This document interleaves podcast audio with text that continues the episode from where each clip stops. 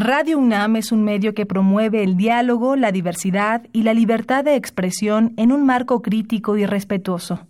Los comentarios expresados a lo largo de su programación reflejan la opinión de quien los emite, mas no de la radiodifusora.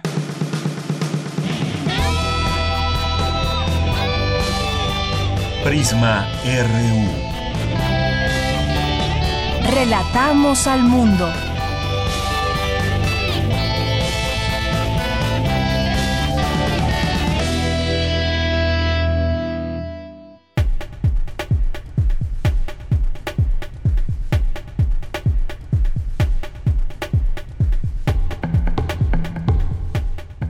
Ya estamos en la mitad de la semana miércoles 26 de diciembre. Gracias por acompañarnos, sean todos ustedes bienvenidos, como todos los días. Es un gusto que estén aquí con nosotros, es un gusto presentarles la información y todo el equipo también listo para llevarle hasta usted la información. En este día, pues vamos a tener muchas cosas, ya saben, siempre tenemos información universitaria que platicar, aunque estemos de vacaciones. Hay muchas cosas que compartir con ustedes desde la radio de la universidad. Así que acompáñenos de aquí hasta las 3 de la tarde. Mi nombre es Deyanira Morán y todo el equipo también presente para llevarles hasta ustedes la información. Relatamos al mundo. Para el mundo.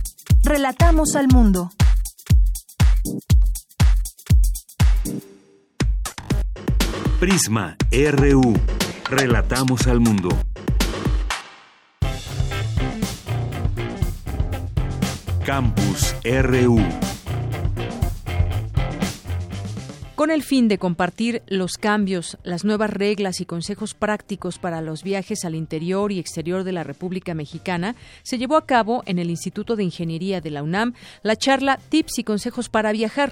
La información es de mi compañera Cindy Pérez Ramírez. ¿Qué tal, Deyanira? Te saludo con mucho gusto. De acuerdo con el informe Hábitos y Tendencias del Turismo en México, la manera de viajar de los mexicanos varía según su rango de edad. Los jóvenes de 18 a 35 años, denominados como millennials, planean escapadas con amigos, pareja o se aventuran solos a conocer destinos internacionales como Ámsterdam y La Habana, mientras que adultos de 35 a 49 años planean sus vacaciones con familiares o con su pareja a ciudades grandes. Para que los viajes no se conviertan en una tortura, la directora de operaciones en viajes Intermex, Bárbara Karim, dio una serie de recomendaciones entre las que se encuentran la aplicación de vacunas, las visas para distintos países y llevar consigo identificaciones oficiales También eh, tenemos que tener cuidado con las visas que se requieren para ciertos países. A veces mucha gente no sabe que incluso para ir a Estados Unidos se tiene que sacar una visa.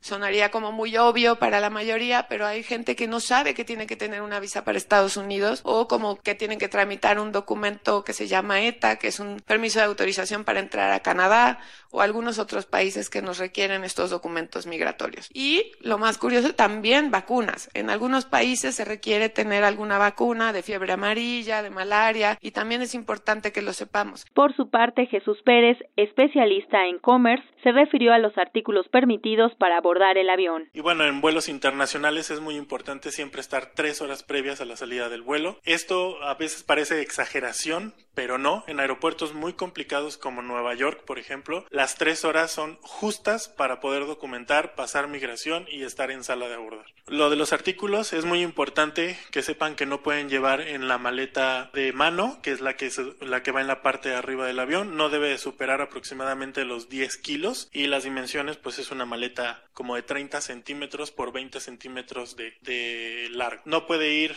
artículos líquidos que superiores a 100 mililitros. Importante, no puede ir el celular Galaxy Note 7 si alguien todavía lo tiene. También no pueden ir baterías de litio, no pueden llevar globos. En el equipaje documentado, pues bueno, no pueden ir armas de fuego, drogas, materiales explosivos, no puede ir comida, pueden ingresar algún virus que pueda detonar en una pandemia. Para documentar es muy importante, mucha gente está acostumbrada a llevar el papelito o el boleto de avión impreso, ya no es necesario hoy día únicamente con su identificación oficial, clave de reservación. De Yanira, la Ciudad de México, Cancún, Guadalajara, Los Ángeles y Nueva York, así como Madrid, fueron los destinos más visitados por los mexicanos durante 2017. Hasta aquí mi reporte. Muy buenas tardes. América Latina aún enfrenta retos para reconocer su multiculturalidad, considera académico de la UNAM. Adelante, Dulce García, con la información. Muy buenas tardes al auditorio de Prisma RU. Al hablar de México como una nación multicultural, el etnólogo José Del Val, director del Programa Universitario de Estudios de la Diversidad Cultural y la Interculturalidad de la UNAM, dijo que en la actualidad hay un profundo conocimiento de los pueblos indígenas, pero también una realidad que plantea retos, como el de preguntar a esos mismos pueblos qué es lo que esperan de las instituciones académicas como la universidad. Apoyo en estudios específicos sobre temas variados. Eh, acceso a la universidad acceso. Y no solo acceso, sino con mucha inteligencia, garantizar la continuidad, ¿no? Porque eh, entrar puede ser muy difícil para ellos, pero salir se convierte en casi imposible, evidentemente, ¿no? Por múltiples razones, entre las que interviene como una razón importante el racismo. Dijo que la cultura mexicana contemporánea aún tiene un alto componente de racismo. A veces lo disfraza de clasismo, pero es racismo esencialmente en ese sentido. Entonces, diseñamos varias estrategias. Una, generamos unas investigaciones eh, al más alto nivel. el primero que nos pidieron es qué había hecho la primera década mundial de los pueblos indígenas de Naciones Unidas. Y entonces hicimos un estudio así a fondo de todo lo que se planteó para la primera década mundial de los pueblos indígenas y todo lo que los países habían hecho al respecto, ¿no? Y fue un documento que presentamos en Naciones Unidas la universidad en con ellos en compañía, acompañamos a la, a la, universidad, los acompañó y se presentó el informe en Naciones Unidas. José del Val dijo que América Latina aún enfrenta retos para reconocer su multiculturalidad. Uno de ellos es el de la incorporación de los pueblos indígenas a los censos. ¿Con qué variables estaba registrando su presencia en los censos? ¿no? Entonces ellos planteaban la necesidad de tener variables con indicadores étnicos, ¿no? Para especificar su, su estructura, porque en, en, ese momento, y todavía en muchos casos, cuando tú ves los documentos oficiales, etcétera, de cuántos indígenas hay en América, te, te pueden decir entre 40 y 60 millones. ¿Cómo entre 40 y 60 millones? ¿Qué es eso, no? O sea, eh, ¿no? ¿Qué, qué no hay ninguna precisión. Los censos todavía tienen muchas deficiencias, ¿no? En México, porque ha habido una lucha estos últimos 15 años, ya sabemos y, y, el gobierno mexicano ya asume que hay 17 millones de indígenas. ¿no? Hasta aquí el reporte. Muy buenas tardes. Porque tu opinión es importante, síguenos en nuestras redes sociales, en Facebook como Prisma RU y en Twitter como arroba PrismaRU. Prisma RU. Relatamos al mundo. El 23 de octubre tuvimos la oportunidad de platicar aquí con el doctor Luis Álvarez y Casa y el doctor Giancarlo Delgado, quienes participaron en nuestra mesa de análisis, donde se abordó la construcción del nuevo aeropuerto de la Ciudad de México, un tema que generó, sigue generando diversas posturas a favor y en contra, tanto en ámbitos ecológicos como económicos. En su momento tuvimos la oportunidad de estar con ellos platicando antes de que se llevara a cabo la consulta, donde la gente decidió eh, que no se siguiera construyendo el aeropuerto en Texcoco. Así que, pues, eh, tenemos aquí estos puntos de vista que se expresaron en este espacio de Radio UNAM para hablar del aeropuerto y cuál es eh, cuál sería la eh, pues la posibilidad más viable que se ve hasta este momento. Y para ello pues sabemos que hay opiniones que eh, son diferentes. Hay quienes están a favor de la construcción allá en el aeropuerto en Texcoco. Hay quien dice bueno preferimos Santa Lucía. En dos días va a iniciar una eh, una consulta ciudadana donde la gente podrá participar y podrá emitir su opinión al respecto de este tema. Y bueno pues ya están aquí en esta mesa de análisis y debate. Se los presento. El doctor Luis Agustín Álvarez y Casa Longoria, doctor en Ingeniería Mecánica por la Universidad de California en Berkeley, es director del Instituto de Ingeniería de la UNAM e investigador, investigador titular C de tiempo completo. Doctor, bienvenido a este espacio de Prisma RU de Radio UNAM. Gracias por la invitación. Y también tenemos al doctor Giancarlo Delgado Ramos, es doctor en Ciencias Ambientales por la Universidad Autónoma de Barcelona, España. Es investigador del programa Ciudad, Gestión, Territorio y Ambiente del Centro de Investigaciones Interdisciplinarias en Ciencias y Humanidades de la UNAM. ¿Qué tal, doctor? Bienvenido. Muchas gracias, buenas tardes. Bueno, pues gracias por estar aquí con nosotros. Yo quisiera empezar. Eh, aquí tuvimos oportunidad de de sacar algunos, eh, algunas opiniones a favor y en contra de lo que podemos encontrar en distintos medios de comunicación y sobre eso vamos a platicar sus posturas. Sabemos que el doctor eh, Álvarez y Casa está a favor de que se construya allá este aeropuerto en Texcoco y por otra parte el doctor Giancarlo está en contra de que se construya en ese lugar. A ver, aeropuerto de Texcoco, ¿qué podemos decir a favor? Cercanía con la Ciudad de México, creación de un centro de operaciones y de conexión internacional. El gobierno federal ya tiene el terreno, que son 5.000 hectáreas. Existe el financiamiento para 75% de inversión y posibilidades de financiar el resto con los ingresos del aeropuerto actual y la futura terminal. Mayor capacidad en el lejano plazo. Eh, ya hay un avance global en la obra de 31%, aunque dijo hace unos días Jiménez Espriu que eh, sería del 28% este avance. En contra, mayor costo de construcción, el cual se ha incrementado de 169 mil millones de pesos en 2014 a 300 mil millones de pesos actualmente, altos costos de mantenimiento aún por determinar, retraso de al menos cuatro años en la construcción del aeropuerto, así como mayor riesgo en el inicio de las operaciones, cierre del Aeropuerto Internacional Benito Juárez y de la base aérea de Santa Lucía por razones de orden aeronáutico, incrementos en las tarifas aeroportuarias y su repercusión en el precio del pasaje, y transformación del lago, del lago Nabor Carrillo en eh, laguna de regulación de inundaciones, así como otros impactos ambientales negativos. Tratamos de ver los pros y los contras también. Luego también se puede dividir la opinión Aeropuerto de Santa Lucía y a la vez la operación del Aeropuerto Internacional de Benito Juárez. Hay también posturas a favor y en contra. Comencemos. ¿Por qué si en este terreno de 5.000 hectáreas, doctor Álvarez y Casa, en torno a la construcción de este aeropuerto? ¿Por qué decir sí a esta construcción? Yo voy a comenzar por otro lugar. Sí. En realidad, yo creo que este debate se tenía que haber tenido, se tuvo de hecho, hace 15 años. Hace 15 años empezamos la discusión de dónde hacer el aeropuerto o dónde no hacerlo. Y tuvimos justo eh, los escenarios que se están comentando ahora de puntos a favor y puntos en contra. Eh, hace 15 años que se decidió, por las razones que sean, y las decisiones que se toman en algún momento después de hacer las consultas, son decisiones que en principio se tienen que respetar porque es muy costoso echarlas para atrás.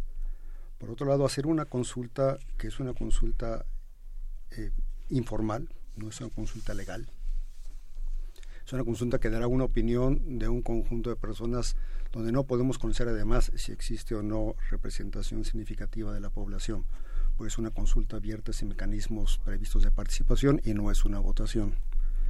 Con base en esa votación, eh, pretenden decirnos que se va a cancelar un proyecto que se hizo con todas las de la ley. Y hay un problema de responsabilidades. A mí no me ha quedado claro quién va a ser responsable de pagar los recursos que ya comprometimos para el nuevo aeropuerto. Tenemos comprometidos aproximadamente el costo de cancelación del proyecto es como de 170 mil millones de pesos. La estimación optimista del costo de construcción de Santa Lucía es de 100 mil millones. Sin embargo, no existe para Santa Lucía ningún proyecto. Entonces, a mí lo que me preocupa muchísimo, y eso yo lo considero como un signo de, de las discusiones en los países tercermundistas, es continuar debatiendo eternamente cosas que decidimos hace 15 años. Podemos después entrar a lo técnico, pero para mí lo primero es qué hace un gobierno en transición que entra a gobernar electo democráticamente con lo que decían gobiernos anteriores una de las razones más importantes de existencia de una democracia es que los gobiernos tienen que ejecutar. Entonces, este, el gobierno anterior y los dos gobiernos anteriores tomaron decisiones que este gobierno debiese de continuar. Yo no sé quién va a ser el valiente que firme la cancelación de la obra. Yo no sé quién se va a hacer responsable de asumir la responsabilidad de cancelar 170 millones que se tienen que pagar sí o sí. Yo no creo que una consulta sea una razón legal para pararlo. Entonces, para mí la consulta en este momento es un sinsentido. Muy bien, bueno, creo que queda muy clara y expuesta esta postura, sobre todo en los términos económicos también. Eh, gracias, eh, doctor eh, Luis Álvarez y Casa. Doctor Giancarlo, ¿qué hay del otro lado? Bueno, creo que, digamos, respondiendo un tanto a esto, es cierto, hay una discusión ya 15, 17 años en pensando en el futuro aeronáutico de la zona centro del país, que además es un sistema altamente centralizado. Eh, hay varias cosas, ¿no? Este, nadie está hablando de lo que implicará eh, la pérdida de eh, demoler el aeropuerto para urbanizarlo, para meter una nueva zona de urbanización que sirva la venta de este terreno para pagar parte del costo que no se sabe de dónde va a salir 88 mil millones de pesos para financiar, que todavía falta. Eh, hay una, hubo todo un proceso bastante opaco en eh, cómo se definió eh, la manifestación de impacto ambiental que tiene el aeropuerto es, la tiene hasta donde se sabe para la etapa 1, no para las dos etapas. Independientemente de si están para las dos etapas, con todos los ajustes que se han venido dando a lo largo del proceso, lo importante es que se restringe al polígono y no hay una visión regional del impacto que tiene el aeropuerto, aunque se tiene muy claro que el aeropuerto tendrá un impacto de urbanización que también se pretende, eh, digamos, explotar como negocio eh, la famosa Aerotrópolis, que es un proyecto, digamos, muy conocido. Memphis eh, se, se, jacta de ser este, una de las ciudades aerotrópolis que planean, digamos, el territorio en torno a un aeropuerto para servir al aeropuerto en logística y otros servicios eh, que se asocian al aeropuerto. Entonces, eh, yo, yo, encuentro que ese es uno de los grandes problemas, un proceso de, opacidad en toda esta discusión abierta que yo creo que nos cae bien eh, que se haga un diálogo. Este, me da mucho gusto que la UNAM esté representada en su propio radio, digamos, con eh, posturas diversas, es lo que hace la, a la UNAM rica, ¿no? Que tengamos estos diálogos, más que debates, pues somos todos colegas. Pero este creo que eh, sí tenemos eh, visiones encontradas, por ejemplo, el tema del costo, se habla que es muy costoso, bueno, pagamos cuatro veces más, eh, digamos, si calculamos que los, los costos inmediatos eh, de los contratos son por arriba de los 100 mil millones de dólares, pagamos 400 mil millones de dólares más o menos en importación de gasolinas, pagamos seis veces, bueno, 600 mil millones de, de pesos los pagamos en eh, solo a los intereses del FOBAPROA. Entonces hay que situar bien cuánto es este dinero y cuánto vale el aeropuerto que tenemos hoy día que se tendría que demoler porque además es inoperativo porque no es una cuestión de aeronáutica en el aire sino cómo trazaron las líneas las pistas perdón en el nuevo aeropuerto internacional de la Ciudad de México con el trazo que tienen las otras pistas en los otros dos aeropuertos. Entonces, este, y digamos, el tema es si se puede tener un sistema regional eh, de aeropuertos o no. Eh, muchas ciudades operan con diversos aeropuertos. Efectivamente, es todo un reto logístico para las aerolíneas, etcétera.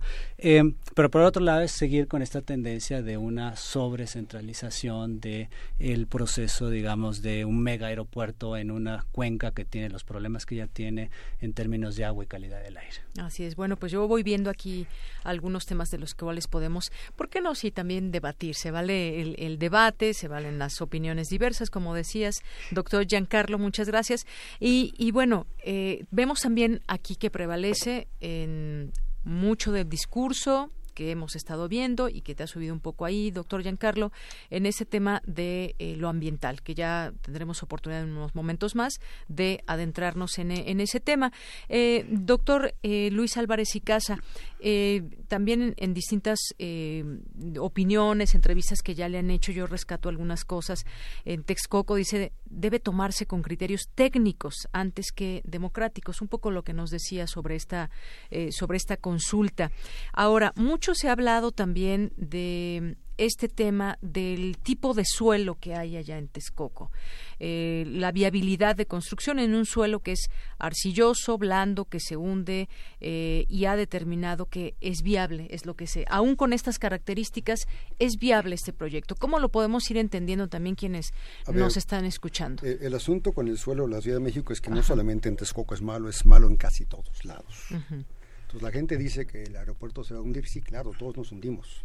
Nos estamos hundiendo en este Valle de México todos nos estamos hundiendo. El problema que yo siento que alguna gente liga de manera incorrecta, en mi opinión, con el aeropuerto es el problema del acuífero del Valle de México. Es un problema del que hablaré después. Pero en realidad, por supuesto que el aeropuerto se hunde, se hunde todo. En términos de mediciones, lo que tenemos registrado, por ejemplo, es que el aeropuerto nuevo se hunde aproximadamente entre 10 y 11 centímetros por año. El aeropuerto actual se está hundiendo, según los datos que me dieron de SAMEX, ayer, como 30 centímetros al año. Entonces, si hablamos de malos sitios, pues el sitio actual es mucho más malo. Y es un aeropuerto que, si se si usara el argumento de hundimiento, pues tendríamos que cerrarlo ya porque se hunde tres veces más. En el asunto del impacto ambiental, yo creo que todos los aeropuertos tienen impacto ambiental. No hay posibilidad de que construyamos un aeropuerto que no tenga impacto ambiental. Todos lo van a tener. La pregunta es eh, de qué manera minimizamos el movimiento de pasajeros que implica manejar una terminal. Y uno creo que debería sumarse a las mejores prácticas internacionales. En general, en los países eh, que tienen tráfico aéreo avanzado, existen terminales que eh, sirven para cambiar de avión. Es muy difícil que tengamos rutas que van de todos lados a todos lados y normalmente existe la noción que en inglés llaman HOF, una terminal centralizadora, que es una terminal donde se cambia de modo de transporte y esa terminal, por razones de mercado, siempre se coloca en el punto de mayor demanda. En el caso de nuestro país, ese punto de mayor demanda es la Ciudad de México. Sí. Evidentemente hay impactos ambientales, sí es cierto. Se ha discutido cuestiones de opacidad y, y la manifestación de impacto ambiental. Yo creo que esa es una discusión un poco estéril. Se tienen los permisos oficiales. Yo no voy a poner a discutir si los permisos fueron otorgados con toda la ley o no. Yo creo que sí fueron todos. Yo creo que si se los pedimos nos los pueden enseñar. Toda la discusión de opacidad o no opacidad es complicada porque uno, por ejemplo, puede pedirse meterse a comparente en el gobierno y ver las licitaciones con las que se han asignado los contratos. Los montos que mencionó el doctor Giancarlo son definitivamente incorrectos. El aeropuerto lleva ahorita contratado 170 mil millones de pesos, no 100 mil millones de dólares. Entonces la cantidad es muy distinta. Entonces eh, yo creo que, eh, digamos, en ese contexto, ¿por qué no pensamos en un sistema aeroportuario entre la Ciudad de México? Pues que tenemos una condición topográfica complicada. La Ciudad de México es un valle cerrado y cualquier gente que haya volado hacia la Ciudad de México sabe que se entra por el norte Entrar por el norte implica que todas las rutas, independientemente del aeropuerto a que nos dirigamos, tienen que hacerlo por esa región. ¿Por qué no se puede hacer simultáneamente la operación del aeropuerto actual con la Ciudad de México? Porque está muy cerca. El estar tan cerca eso hace inviable aeronáuticamente. Yo no he escuchado de parte de la gente que defiende los otros proyectos aeroportuarios respuesta a dos preguntas importantes. Primero, eh, no han mostrado la viabilidad aeronáutica del proyecto alterno, no la han mostrado a la capacidad que tendrían las tres pistas de la primera etapa del nuevo aeropuerto. Entonces, proponer un proyecto para el que no tenemos viabilidad demostrada me parece riesgoso. Segundo, supongamos que la tenemos, supongamos que podemos, eh, como decía Robó, repeler a, los aviones, que los aviones se repelan, supongamos que la podemos resolver. De todas formas, en, entre 15 y 20 años nos vamos a enfrentar con el crecimiento previsible de demanda con que esa solución ya no va a funcionar. Entonces, la alternativa que se presenta es crear un sistema aeroportuario donde, por ejemplo, el tiempo normal de transporte entre Puebla y la Ciudad de México, pues si a uno le va bien, son cuatro o cinco horas. El tiempo de transporte entre Toluca y la Ciudad de México son dos o tres horas. El tiempo de transporte entre Cuernavaca, vayan sumando. Entonces, yo creo que eso, eh, en términos del servicio al viajero, es malo en términos del impacto ambiental, creo que también es malo. Y yo creo que Texcoco es una zona que tenemos en el Valle de México por muchos errores acumulados desde la época de la colonia. En 1600 eh, se tomó la primera, 1609 se tomó la primera decisión de drenar el Valle de México. Si la vemos como una perspectiva ambiental moderna, fue una mala decisión. Ojalá que no lo hubiéramos hecho, pero ya lo hicimos. Y hay un movimiento también de pobladores aledaños que también está surgiendo, bueno, ya surgió en este momento, se hizo un recorrido de siete horas con los medios de comunicación y dicen, nos afecta. Pero eso no pasaba, eso no está dentro del perímetro del aeropuerto, eso es, eso es incorrecto. Por supuesto, Terrenos aledaños. Por supuesto que sí, pero si me hablan de impacto a los ciudadanos de todos los días, tiene mucho más impacto el aeropuerto actual. El aeropuerto actual pagan los aviones a 50 metros arriba de la escuela que está sobre el boulevard del puerto aéreo. En el aeropuerto nuevo la población más cercana queda a más de dos kilómetros. en términos del impacto directo, por supuesto que lo hay. Yo por eso dije que impacto sí lo hay. Es imposible conciliar los, digamos, el derecho a la movilidad de 50 o 100 millones de pasajeros, depende cuándo los quiera medir uno. Eh, eh, con el derecho, por ejemplo, los pueblos, son derechos de los pueblos originarios, son muy difíciles de conciliar. Eh, ¿Cómo le hacemos? igual que el derecho a manifestarse que teníamos o el derecho de la gente a tener sus comercios. Tenemos crisis de derechos humanos en muchas decisiones. Supuestamente debiese gobernar en esas crisis el bien común o el bienestar común. Muy bien, muchas gracias, doctor Álvarez y Casa. Doctor Giancarlo, pues sigamos platicando de ese tema. Destaquemos ahora eh, la parte ambiental, que es donde, pues, eh, también tú has estado muy atento a esto y has señalado varias cosas. ¿Por qué cancelar de manera definitiva la esta posibilidad? ¿Qué afectaciones hay? Incluso veo, por ejemplo, algunos temas de ruido, contaminación, afectaciones a la salud en 13 localidades por polvo, ruidos de la explotación petra, entre otras cosas. Sí, yo quiero aclarar unas cosas. Eh, efectivamente, el costo eh, que se tiene reconocido es 285 mil millones de pesos. Nadie está hablando de dólares. los 100 mil millones, pues, si no corrijo eh, el, el, dato, los 100 mil millones a los que me estoy refiriendo es el dato que se está manejando, 107 mil millones de costos adicionales a lo que ya se invirtió, que ya se tiene contratado, digamos. Entonces a eso me, estaba refiriendo. La opacidad no tiene que ver con permisos, la opacidad tiene que ver en torno al proceso que se da para tomar una decisión sobre un megaproyecto frente a la sociedad. La sociedad eh, comienza a tener un proceso de discusión, de diálogo, de conocimiento de los detalles que eh, se da post facto al, a un megaproyecto y no se da previo a la toma de decisiones.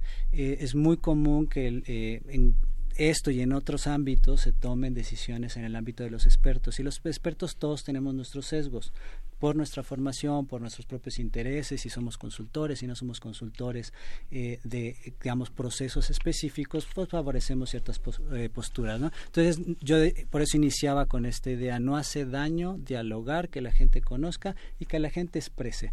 Estamos muy acostumbrados a la democracia representativa, esta democracia que uno vota, se queja el resto del sexenio y eh, vuelve a votar y se vuelve a desconectar del mundo político, cuando en realidad tenemos que movernos a una democracia eh, de la democracia representativa a la democracia participativa.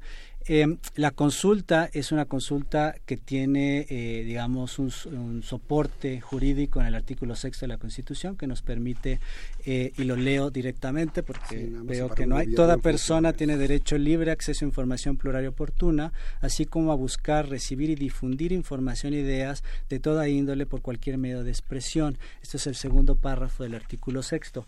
Eh, la consulta no la está haciendo el nuevo gobierno. El gobierno no tiene, no ha tomado posesión, lo está haciendo, eh, digamos, la sociedad civil organizada, sí con el apoyo, sí con el llamado de un eh, gobierno electo que no ha tomado el poder. Eh, y que creo que se puede, independientemente que efectivamente eh, puede ser un proceso mal planteado con sus, con sus problemas, abre esta posibilidad de repensarnos en un escenario de democracia participativa y no nada más representativa. Más allá de los criterios técnicos, a mí me parece que hay un, hay un problema muy fuerte, eh, por ejemplo, en, torno al derecho a la movilidad. El derecho a la movilidad, 70% de los mexicanos no han usado un avión, no se han subido un avión. Entonces estamos hablando del derecho a la movilidad de 30% de los mexicanos y todo el turismo que tenemos internacional que llega al país. ¿no? Entonces estamos privilegiando, en todo caso, el derecho a la movilidad de una fracción de la población eh, nacional y una economía muy particular asociada a el turismo y al aeropuerto, eh, frente a un derecho a un medio ambiente sano. Tenemos un problema en el valle muy complejo que efectivamente no está asociado exclusivamente al tema del aeropuerto, está asociado a esta historia de secamiento de, toda la cuenca y de un montón de decisiones que hemos tomado en, torno a cómo se ha expandido el suelo construido, que nos ha llevado a un problema de calidad del aire, un problema de abastecimiento eh, de agua, eh, que nos es, resulta costosísimo. SACMEX eh, anuncia desde el año pasado, pero lo vuelvo a repetir a finales de septiembre, cómo en 2019 eh, se acabaría la garantía, digamos, de abasto de agua para poder tener abasto de agua hacia el futuro y están planteando 270 mil millones de pesos en inversiones eh, en esta materia. Entonces, montamos un proyecto que es, que es muy grande para este, resolver un problema, pero nos genera otro a nivel regional. Eh, el tema no se puede limitar a un polígono de eh, aeroportuario. Tiene un impacto mucho mayor. Se está hablando, y eso no se tiene claridad, entre 3 hasta 6 millones de habitantes adicionales y se logra cerrar el aro por eh, Ecatepec hasta Texcoco, digamos, y bajando hasta, hasta Ciudad Neza, que, digamos, nos presiona mucho todo desde los servicios este, públicos, etcétera, etcétera. Y esto eh, contraviene los propios lineamientos hacia la sustentabilidad urbana que plantea Semarnat en el 2014 de este mismo gobierno, eh, eh, que señala la necesidad de incentivar una distribución territorial de la, de la población inclusiva y sostenible. Y lo que estamos haciendo no es una distribución eh, territorial equilibrada, sino estamos fomentando esta sobreconcentración en el centro del país. ¿no? Y no hay ningún tipo de estudio a nivel municipal y regional que avale, digamos, ordenamiento ecológico, territorial y urbano, que avale los impactos de este nuevo aeropuerto, digamos, en el largo plazo al 2070. Eh, en el país tenemos 84% de los municipios con más de 100.000 habitantes, o sea, casi todos los municipios que rodean el aeropuerto, que no tienen un ordenamiento eh, eh, digamos, un plan de desarrollo eh, urbano metro, municipal actualizado. Entonces sí estamos en un reto que desborda el propio aeropuerto, pero que el aeropuerto llega a abonar y desde mi punto de vista agudizar muchos problemas que ya este, vivimos en la ciudad. Claro, pues hay varias cosas, porque finalmente lo que queremos es, es, claridad entre la gente que nos está escuchando. Como medio de comunicación, eh, los medios de comunicación tenemos una responsabilidad de tratar de llevar elementos para entender, más allá de mucha gente que quizás nos escuche no va a ser parte de esta consulta o quizás sí lo vaya a ser. Eh, queremos claridad en todo esto. En algún momento, como, como ofrecimiento de campaña, el hoy presidente electo López Obrador dijo que que el aeropuerto actual no iba. Y en ese sentido muchos dicen, bueno, pues entonces que lo lleve a cabo ya, que no haya esta, esta consulta. Por otra parte, se anunció hace también un par de semanas, me parece, eh, que se inversión para el aeropuerto internacional Benito Juárez y Toluca, independientemente de la decisión de dónde vaya a quedar eh, el nuevo aeropuerto. Ahora, hablemos de la viabilidad o no de Santa Lucía. Si queda Santa Lucía, eh, ¿cómo queda el aeropuerto internacional Benito Juárez? ¿Cómo queda Toluca y bueno, pues queremos ese, ese justamente tener esa, esa claridad. Si funciona Santa Lucía, ¿Qué eh, pros y contras también hay en todo esto?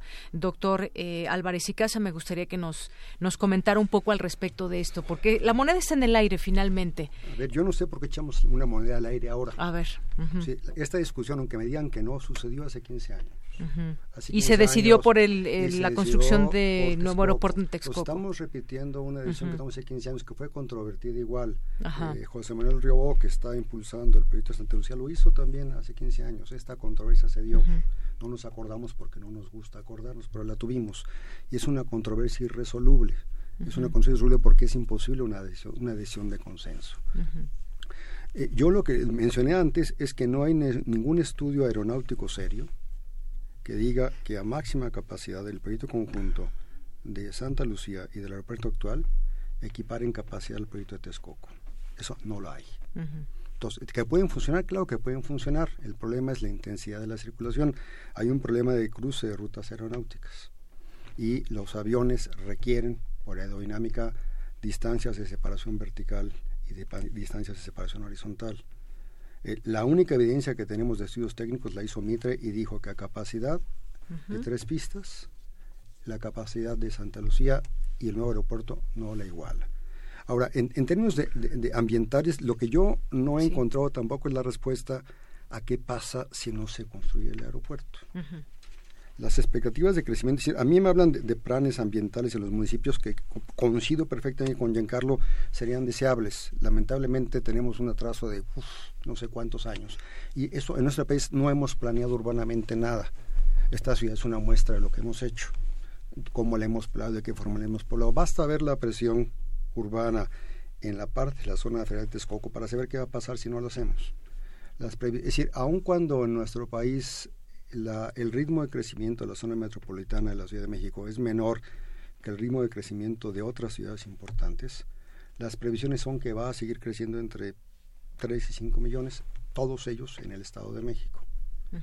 Yo pregunto dónde se van a colocar y seguro el primer lugar donde yo me colocaría si fuera un mexicano que resuelve los problemas de vivienda con asentamientos irregulares porque nunca planeamos nada, pues la, zona premium para instalarse ahorita pues va a ser que la gente de Chimalhuacán se brinde el bordo del canal y se empieza a ir a la zona del aeropuerto. Esa es la zona donde naturalmente se han dado los asentamientos. Si uno sigue eh, desde la década de los 60 hasta ahora, donde se han dado los asentamientos irregulares, en el Valle de México, va a encontrar claramente que está todo el cinturón de Zahualcoyot, Chimalhuacán, San Vicente Chicolaupan y por el norte toda la zona de Catepec y de Lechería. Estamos bordeando el lago de Texcoco, lo que nos falta por ocupar ahorita es el lago y lo vamos a ocupar hagamos o no hagamos el aeropuerto, el aeropuerto tiene la ventaja de ocupar una cantidad importante de área de esa zona que es básicamente la zona que sí se va se va a poblar inmediatamente después con un proyecto de muy alta de muy baja densidad de ocupación.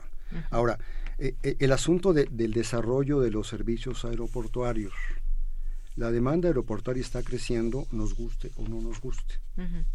Hay que darle hay que atender esa demanda. Esa demanda, demanda eh, requiere servicios. Sí, efectivamente, en cualquier aeropuerto del mundo existen servicios aeroportuarios que son aledaños a las zonas de los aeropuertos.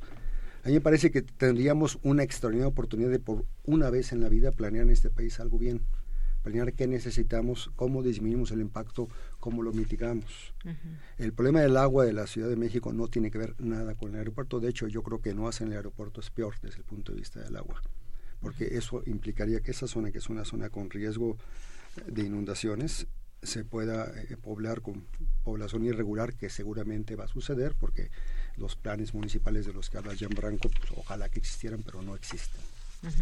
Bueno, pues estamos llegando al final, nos quedan siete minutos para, para poder, eh, para despedirnos. Yo encontré algunos datos del Foro Consultivo Científico y Tecnológico, opciones para solucionar la saturación del Aeropuerto Internacional de la Ciudad de México. Aquí de algunas cifras interesantes, habla de capacidad de pasajeros, eh, costo de millones de pesos, la construcción que inició en 2016 tiene un 20% de avance físico y 32% de avance global en la primera fase.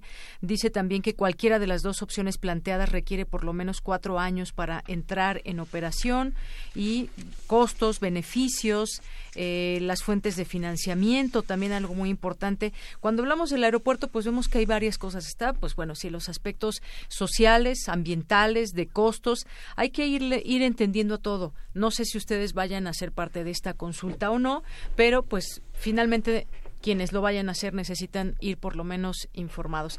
A mí me gustaría que manera de eh, de final, bueno, dijeran alguna conclusión sobre lo que hemos estado platicando y, bueno, obviamente, pues defendiendo las posturas que hemos visto aquí expuestas. Eh, Giancarlo, empezamos contigo. Yo, insisto, yo creo que la, figura de los expertos es importante, pero no es la única voz que tiene que estar en las decisiones, en las grandes decisiones de este país. Entonces, eh, hemos tenido la discusión, y si se tuvo la discusión hace 15 años, no se tuvo una discusión tan amplia, tan abierta con la gente. Nunca hace daño este, eh, este tipo de, discusiones abiertas, independientemente que haya una, un aspecto técnico y una decisión política que acompañe el proceso. Eh, segundo, creo que eh, hay una serie de insistencias en querer ver el proyecto del aeropuerto como un proyecto aislado. Eh, es un proyecto que tiene un impacto a nivel regional, no es un polígono que hay que estudiar, los impactos son, eh, hay que verlos de manera integral, digamos, los nuevos lineamientos de planeación de desarrollo urbano, la nueva ley de asentamientos, la ley general de asentamientos humanos del país que se aprueba en 2016, están tratando de empujar esta eh, mirada más integral del urbano en la que no podemos estar viendo los municipios en aislado, no podemos estar viendo las ciudades en aislado, tenemos que empezar a pensar a nivel metropolitano y a nivel eh, megalopolitano entonces, un proyecto de esa naturaleza no puede ser evaluado correctamente de una manera, eh, digamos, circunscrita a la, digamos, a, la, al vaso del de, ex lago de Texcoco o a una zona este, eh, restringida si no se tiene esta mirada megalopolitana porque está integrando todo esto, ¿no? Y por el último punto es que hay una serie de impactos ambientales que no se están diciendo. El lago, el lago Texcoco tiene lagunas eh, que sirven para dar salida a las aguas de la ciudad cuando llueve mucho. Eh, es parte de las, de las cuestiones que se han integrado en el proyecto. Entonces, la pregunta es, en un escenario de cambio climático hacia adelante, ¿cuáles fueron los, los cálculos que se han hecho para drenar los siete ríos, para dar salida a las aguas de la Ciudad de México, eh, sin que afecte esa obra y sin que aumente la vulnerabilidad de la ciudad? Yo creo que si, si ese estudio no está, si está, que nos lo den a conocer y si no está, yo creo que es imprescindible tenerlo. Ok, ya Carlos, entonces, ¿en contra del nuevo aeropuerto ahí en Texcoco, a favor de Santa Lucía? No, estoy en contra del, del, nuevo aeropuerto de la Ciudad de México por las implicaciones que tiene. Creo que las otras opciones también requieren su estudio, también requerirán este eh, diálogo abierto y veamos cuál es la mejor solución. Muy bien, gracias. Eh, Giancarlo, Giancarlo Delgado Ramos es doctor en Ciencias Ambientales por la Universidad Autónoma de Barcelona, España, e investigador del Programa Ciudad, Gestión, Territorio y Ambiente del Centro de Investigaciones Interdisciplinarias en Ciencias y Humanidades de la UNA. Muchas gracias. Y bueno, pues, eh, ¿cuál sería su conclusión, doctor eh, Luis Álvarez? A ver, yo estoy muy a favor de que hagamos toda la participación democrática y por eso empecé mi intervención diciendo eso. Hay que hacerla, pero hay que hacerla a tiempo. Hacerla a destiempo es complicado. Me parece totalmente apropiado que los ciudadanos participemos y opinemos que la sociedad civil se active, que el medio ambiente, cuidemos, todo eso son cosas en las que no podemos más que coincidir los marcos normativos van cambiando. Y bien, lo que uno puede hacer, por ejemplo, si tomamos el marco normativo actual, pues habría que preguntarnos por qué diablos no volvemos a llenar el, el lago de Texcoco como era originalmente. Digo, pues era una maravilla. ¿Por qué no lo hacemos? Hay muchísimos impedimentos de orden práctico que nos impiden retomar decisiones que han sido tomadas hace mucho tiempo. A mí me parece que, que, en los gobiernos se tiene que dar la participación de la democracia en la toma de las nuevas decisiones. Lo que no podemos hacer es seguir preguntándonos por las decisiones que ya tomamos. Eso creo que es un error. Y abrir la discusión eh, en esta consulta que está organizada con una temática política más que una temática que tenga de una decisión ya tomada, eh, a mí me parece complicado. Estoy muy a favor que discutamos cómo resolvemos el problema de la movilidad. Estoy muy a favor de que resolvamos, discutamos cómo resolvemos el problema del acuífero, cómo resolvemos el problema de la contaminación, cómo resolvemos el problema de, conciliación de derechos. Eso hay que hacerlo. Y tenemos muchísimos temas en los que hacerlo en la zona del Valle de México. Lo que es muy complicado es eh, replantear una decisión en la que ya hemos andado pues el 40% del camino probablemente ustedes no han ido a la zona del aeropuerto, el, avance es de veras impresionante. Ya hemos visto en la página que tienen del aeropuerto que es un acercamiento, digamos. Y, los problemas que, se tienen para su construcción, que se plantearon originalmente, esos problemas técnicos han sido resueltos. Entonces, eh, eh, a mí me, me, me, parece preocupante vincular este problema de una consulta que considero francamente inoportuna con un problema de democratización. Me parece que es un, es un discurso equivocado. Yo creo que eso hay que hacerlo para adelante, no para atrás. Muy bien, bueno, pues ahí está la postura también expuesta del doctor eh, Luis Álvarez y Casalongoria, doctor en Ingeniería Mecánica por la Universidad de California en Berkeley, es director del Instituto de Ingeniería de la UNAM e investigador titularse de tiempo completo. Ambos, muchísimas gracias por estar aquí. Son parte de estas opiniones que queremos mostrar aquí a través de Prisma RU de Radio UNAM para conocer pues de quienes están eh, pues muy de cerca con datos y que conocen de estos terrenos y conocen de la viabilidad o no de estos grandes proyectos. Prisma RU. Relatamos al mundo. Porque tu opinión es importante, síguenos en nuestras redes sociales, en Facebook como Prisma RU y en Twitter como arroba PrismaRU.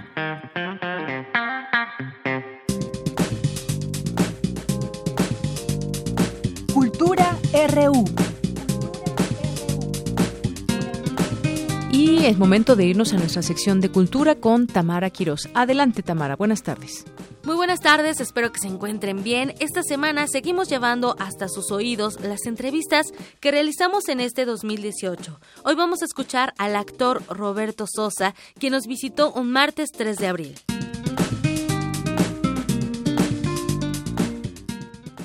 Entramos a la sección de cultura con Tamara Quiroz. Tamara, muy buenas tardes. Deyanira Morán, muchas, muchas gracias por esta presentación. Muy buenas tardes. Es un gusto saludarte. Como siempre, también agradecemos a los que nos acompañan a través de la frecuencia de Radio UNAM. Saludos a aquellos que nos escuchan por internet a, a través de www.radio.unam.mx. También los, los invitamos, Deyanira, que se unan a nuestras redes sociales, a que se unan a nuestro Facebook Live, porque hoy tenemos en cabina a un gran invitado. En nuestra sección de cultura platicaremos de una puesta en escena que se estrena el próximo 7 de abril en la Ciudad de México. Se trata de un hombre, una mujer y un perro.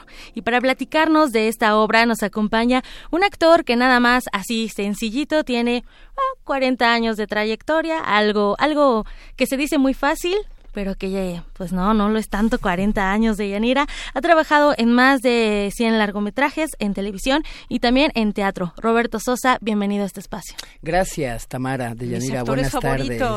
Gracias. Pues estamos de plácemes porque también Radio UNAM es de mis frecuencias favoritas. Ay, qué bueno. Y muy contentos, amigos de Radio UNAM, porque estamos a cinco días de estrenar un hombre, una mujer y un perro un texto alemán de la dramaturgia contemporánea escrito por Sibyl Berg, en donde Ignacio Flores de la Lama eh, elige este texto para dirigirnos a tres actores que yo me salgo de los tres para comentar a mis dos compañeros, a quienes admiro, aprecio, respeto y quiero muchísimo, Daniela Zavala y Jorge Zárate, quienes interpretan a ella y él respectivamente, y yo interpreto al perro. Como decimos, esta es una historia, la historia de muchos contada por el amigo más fiel, que en este caso es el perro. Es un texto que hemos estado trabajando después de un par de meses y estamos ya listos para estrenarlo este próximo sábado 7 de abril en la Teatrería, un espacio ubicado en la colonia Roma, en la calle de Tabasco, número 152. Roberto, te pones muy perro, en el mejor sentido de la, de la palabra, eh, no solamente los perros son fieles, también son de, las, de los seres más nobles que puede existir en la naturaleza. Aquellos que te ayudan cuando una persona está triste y aquellos que tengan mascota lo sabrán, llegas a quererlos y entablar una comunicación, a pesar de que no haya palabras, a través del cariño, a través de la comprensión. ¿Cómo es este personaje de El Perro en esta obra? Justamente, Tamara, creo que el mayor tino al elegir este texto para llevarlo a escena es que hoy en día, no me dejarán mentir, hay una especie de culto muy especial hacia la adoración hacia los animales y en este caso en lo particular hacia los perros. Pareciera que los perros eh, podrían pudieran hablar, ¿no? Eh, yo tengo, por ejemplo, un perro maravilloso desde hace ocho años que vive conmigo y sí se convierten en el amigo más fiel, sí se convierten en una gran compañía. Y creo que el, lo atinado de Sibyl Ver como dramaturga es que justamente le da voz al perro para hablarnos de un tema universal, el tema de las relaciones humanas y el tema de la imposibilidad de amar entre los seres humanos. Todo esto con un tono sarcástico, con humor. Hay momentos en los que como espectador vas a reírte de lo que sucede en escena con la historia de él y ella que se encuentran el mismo día que conocen al perro y la historia se narra a través de los ojos del perro, es decir, el perro va hablando y diciendo y contándonos qué es lo que a ambos, en este caso él y ella, les impide ser felices el uno con el otro. Y bueno, pues la historia de las relaciones humanas de pareja pues no es nada nuevo, ¿no? Es algo que se ha tocado a través de la literatura, que se ha tocado a través del cine, del teatro, de todas las formas de expresión artística, no es un tema nuevo. Pero aquí creo que el, el, el plus, ¿no? Si pudiéramos decirlo de alguna manera, es justamente el que sea el perro desde su calidad de amigo más fiel, desde su calidad de incondicional, desde su lealtad, desde el amor que tienen las mascotas hacia sus amos, quien nos va a narrar el por qué estos dos seres les cuesta tanto trabajo estar juntos y amarse. Y es una obra muy bien escrita, excelentemente bien montada por Ignacio Flores de la Lama, Tuvimos este fin de semana que acaba de terminar un par de funciones en el Festival Cultural de Zacatecas, en donde fue nuestro primer encuentro con el público, amén de una función que dimos previa en Jalisco.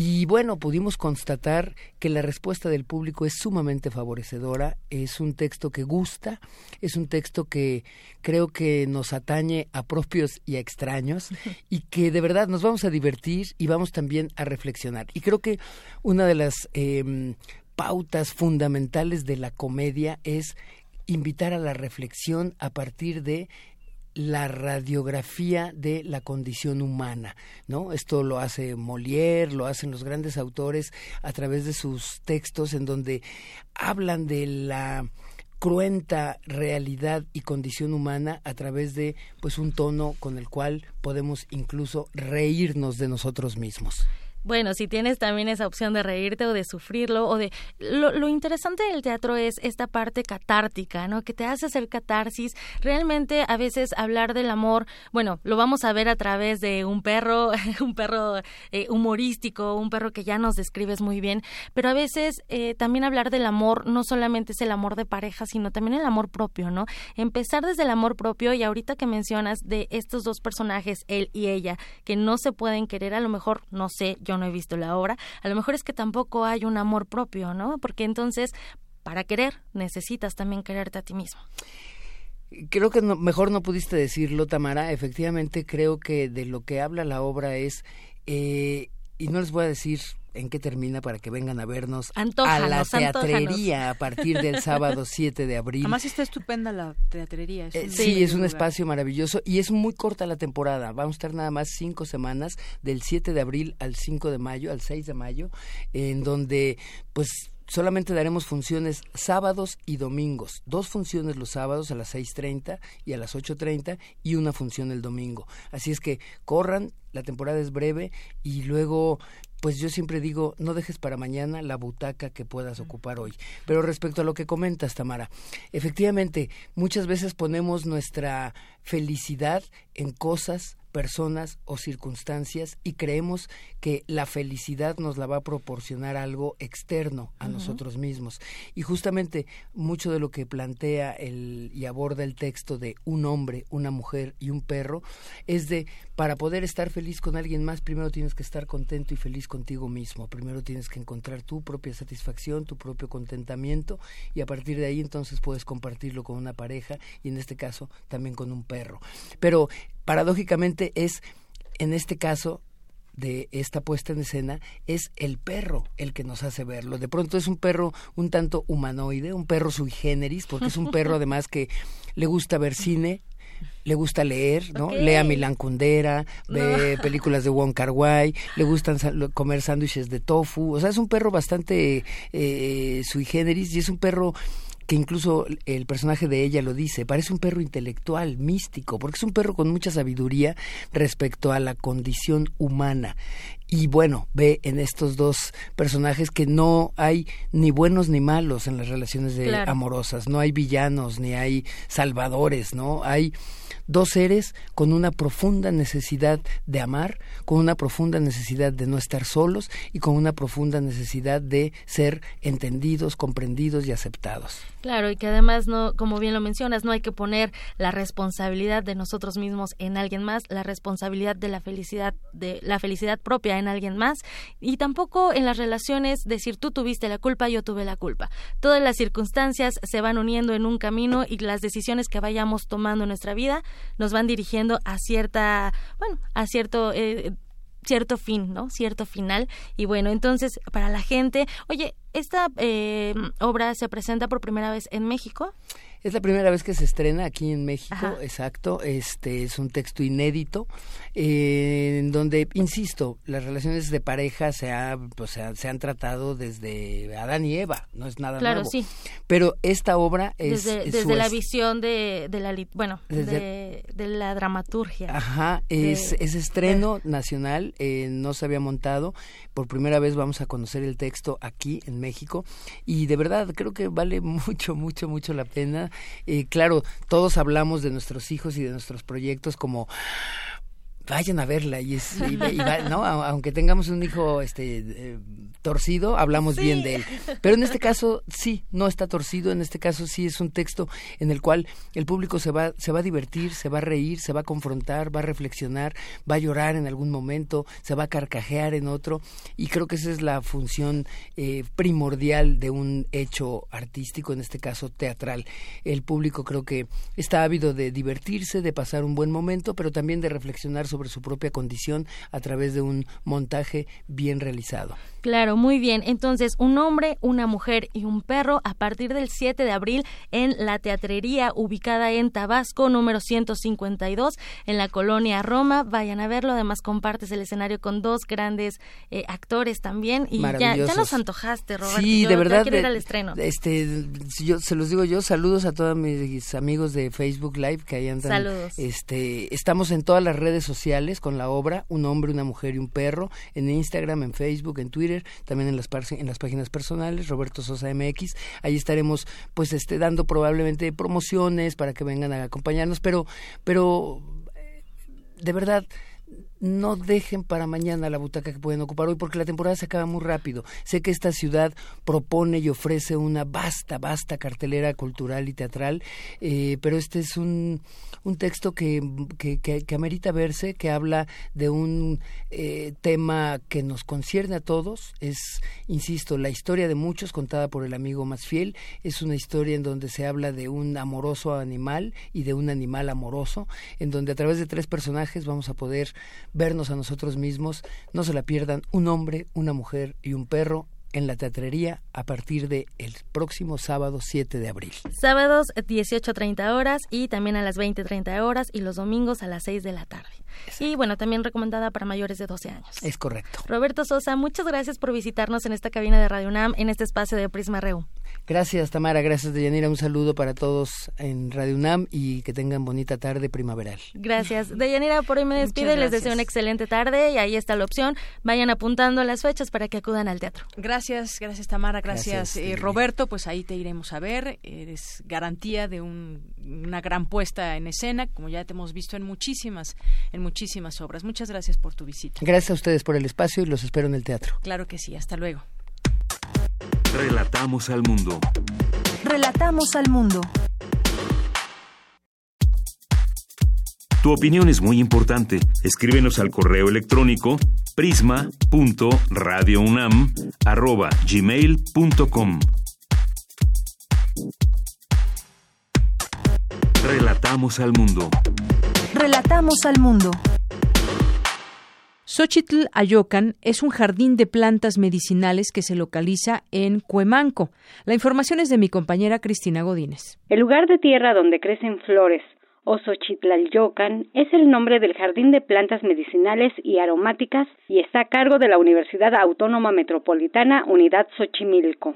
La maestra Marisa Osuna Fernández, coordinadora del jardín e investigadora de la UAM Xochimilco, comenta que iniciaron con 50 especies. Entre ellas árboles, arbustos y herbáceas. Ahorita ya tenemos cerca de 50. Son siete árboles, también algunas arbustivas, son como siete, ocho arbustivas y las demás son herbáceas. Todas son de uso medicinal tenemos una que es especialmente importante porque es la flor de manita. Es un árbol que se usa desde la época prehispánica y para poder desarrollar esta semillita la sembramos de 30 centímetros en el jardín y ahorita ya es un árbol que mide más de 7, 8 metros. Y así tenemos otras siete arbolitos también dentro del jardín que están desarrollándose y otras de las especies como el muicle. Tenemos tanto especies nacionales como especies que ya son más nacionales, aunque sean de importación como la manzanilla, por ejemplo, que no es de aquí, el romero no es de aquí, la albahaca tampoco. En el jardín cada planta tiene cédula de identificación, así como su nombre científico, el popular y para qué sirve. Además, es un proyecto interinstitucional e interdisciplinario. Tenemos dos profesoras que están encargadas del área de investigación botánica, la maestra Aurora Chimal de aquí de la UAM Xochimilco y la doctora Reina Osuna Fernández de allá de la Facultad de Ciencias de la UNAM. En la parte de diseño y comunicación gráfica nos apoya el maestro Roberto García Madrid en la UAM Capozalco. Y en la parte de arquitectura de paisaje está el maestro Guillermo Nagano Rojas, que es de aquí de la UAM Xochimilco, y el maestro Andrés Fierro, que es de aquí del producción agrícola y animal, él es agrónomo de la UAM Xochimilco. Entonces, entre todos, todas estas disciplinas es que se ha podido desarrollar este proyecto. Por eso es interesante que lo conozcan. El jardín se localiza en Cuemanco, frente a la pista de canotaje. Para Radio UNAM, Cristina Godínez. Prisma RU. Relatamos al mundo. A partir de los 21 años, anualmente vamos olvidando nuestras experiencias en menos del 1%, por lo que se puede establecer que el olvido es una función altamente adaptativa y nunca podremos experimentar de igual manera una experiencia como la que se vivió en el pasado.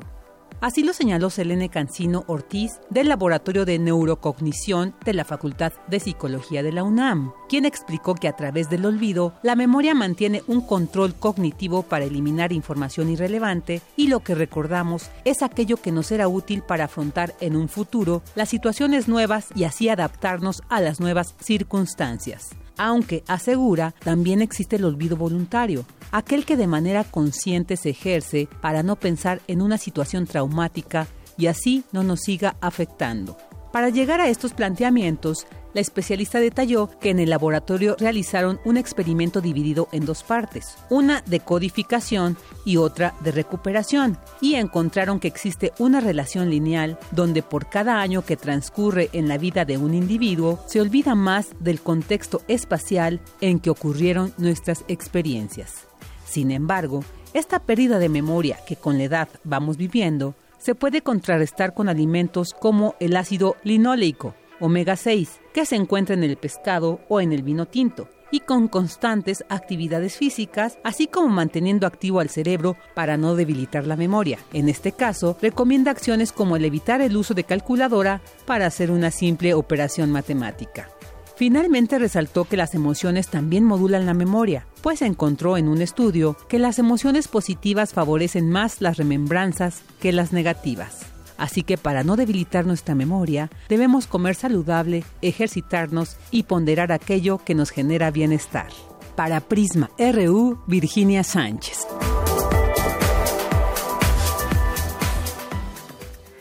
Porque tu opinión es importante, síguenos en nuestras redes sociales, en Facebook como Prisma RU y en Twitter como arroba PrismaRU. Prisma RU. Relatamos al mundo.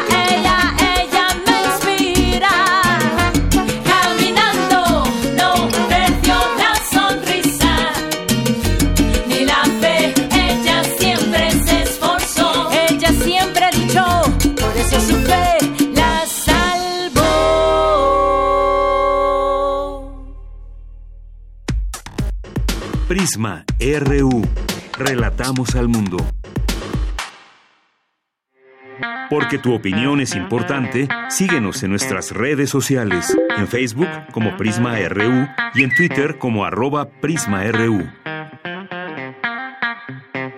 El 2 de julio hablamos con el periodista Martín Moreno sobre las reacciones que se generaron en las elecciones del 1 de julio, después de que el consejero presidente Lorenzo Córdoba diera a conocer a las 11 de la noche, el 1 de julio, que el candidato Andrés Manuel López Obrador lideraba el número de votos contados por el PREP y que era muy visible su triunfo. Recordemos ese momento con Martín Moreno pues, ¿qué crees, Martín Moreno? Ya estamos al aire. Como les había dicho al inicio de esta emisión, estamos ya con el periodista Martín Moreno.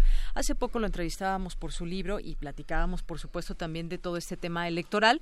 Y hoy ya con resultados en mano. Bienvenido, Martín Moreno. Muy buenas Gracias, Deyanira. Un placer estar contigo. Muy buenas tardes al auditorio de Radio Universidad.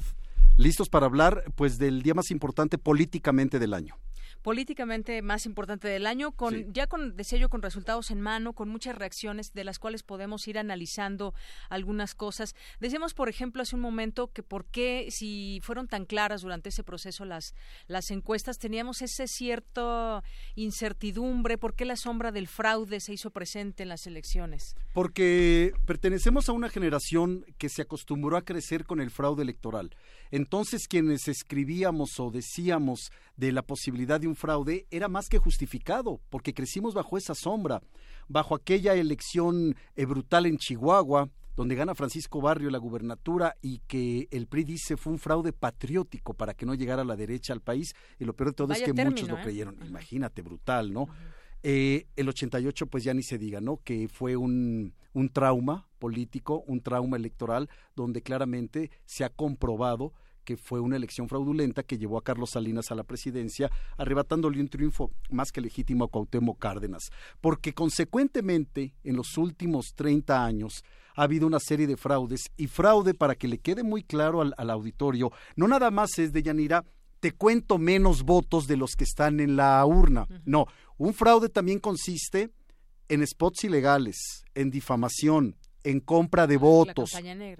En campaña negra. Entonces, bueno, cuando metes todo ese, todos esos condimentos en una licuadora, ahí hay un fraude electoral más que justificado que una generación de los 70s, 80s para acá pensara, ¿será posible que se respete el triunfo de un opositor, que nos guste o no, López Obrador ha sido el, opositor más férreo a este sistema de los últimos 18 años, bueno, pues estaba más que justificado y por eso, pues hasta no ver, no creer, y ayer cuando ya salió José Antonio Mid, cuando dijo Mid, señores, ganó López Obrador, él pudo haber reconocido su derrota, pero no estaba forzado a decir ganó tal.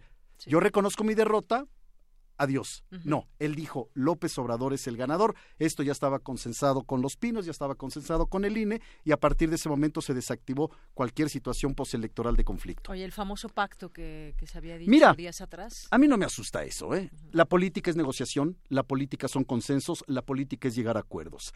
Si el presidente, llámese como se llame de Yanira, lo veremos dentro de seis años, estaremos platicándolo ojalá eh, eh, en esta cabina, si el presidente en turno ve claramente que las tendencias van favorables a determinado candidato, a mí no me asusta que el equipo del presidente en funciones se acerque al candidato que está liderando clarísimo, de manera clara, por 30 puntos prácticamente la, la, la, la elección, la intención del voto, y empiecen a, tener un acercamiento. A mí no me asusta que empiecen a platicar, a mí no me asusta que empiecen a tratar de construir una transición pactada. A mí no me asusta, ¿por qué? Porque la diferencia era mucha, de Yanira. Hubiera sido preocupante si la diferencia entre López Obrador y Anaya, que fue el segundo lugar, hubiera sido siempre en los últimos dos o tres meses de cuatro, cinco puntos, tres puntos, allí sí hubiera sido preocupante. Pero cuando hay una diferencia tan marcada de al menos 20 o 25 puntos, entonces me parece más que justificado y yo celebro que hayan tenido ese acercamiento y que hoy esté reflejándose en una transición que hasta donde yo sé a esta hora no ha tenido ningún eh, contrasentido, ningún, ningún eh, sabor. No, no, no, no, ningún enfrentamiento, pues, ¿no? Es decir, eso no, no me asusta y qué bueno que se va a dar una transición pactada porque esa es la obligación del presidente en funciones tratar de hacer una transición que no ponga en riesgo la estabilidad del país. Así es, y bueno, mañana ya veremos, después de que salgan de esta reunión, eh, López Obrador y Enrique Peña Nieto, el presidente, para ver qué, pues, qué declaran a los medios. ¿Será en Palacio Nacional o en Los Pinos de eh, Dijo que en Palacio Nacional. Fíjate qué interesante, qué interesante porque López Obrador quiere salir de Los Pinos. Hay que recordar que lo dijo así. Exacto, él, él lo que quiere es estar en Palacio Nacional. Entonces, esta es el, la primera ficha que mueve López Obrador porque a Peña lo recibe Calderón, estoy casi seguro en Los Pinos. Entonces esta intención, que es muy respetable, de López Obrador de querer hacer todo en Palacio Nacional como, como Juárez, en fin, todo eso, ese rollo que trae, entonces desde ahí empieza a marcar un personal estilo de gobernar, como decía Daniel Cosío Villegas. Vamos a Palacio Nacional, ahora me toca a mí dar las reglas y eso es eso es eso es simbólico más que nada emblemático. Así es. Oye, hoy pues vimos las publicaciones de los distintos medios de comunicación nacionales e internacionales, Arrasa, Jonrón, Arrasó, en fin. Eh, dice, sin embargo, también México vira a la izquierda y le da un bono generoso a López Obrador para que inicie el cambio que ofreció. Un bono muy generoso en todo el país. Claro, bueno, ganó por 30 puntos de Yanira. Ganó por 30 puntos. Rebasó las expectativas. Pero, pero, pero por mucho, no solamente las expectativas de la política mexicana, sino también de la política latinoamericana y a nivel internacional. No se recuerda un candidato que haya tenido tanta ventaja a nivel continental y a nivel internacional. Eh, ¿Esto qué nos está diciendo? Primero el hartazgo, que había que hay en la sociedad todavía porque no ha cambiado el país. Seguimos siendo el mismo país de ayer. Nos eliminó Brasil hace rato. Todo todo no al quinto partido no no no bueno e, e, eso ya ya ya, ya lo sabemos no es la, la, historia de siempre. Pero entonces López Obrador ya tiene yo, estoy confiado en que sepa el riesgo y el reto que va a enfrentar con un país que está en manos de la criminalidad con un país que está azotado por el crimen organizado y que en el sexenio que está por terminar va a alcanzar más de 110 mil ejecuciones.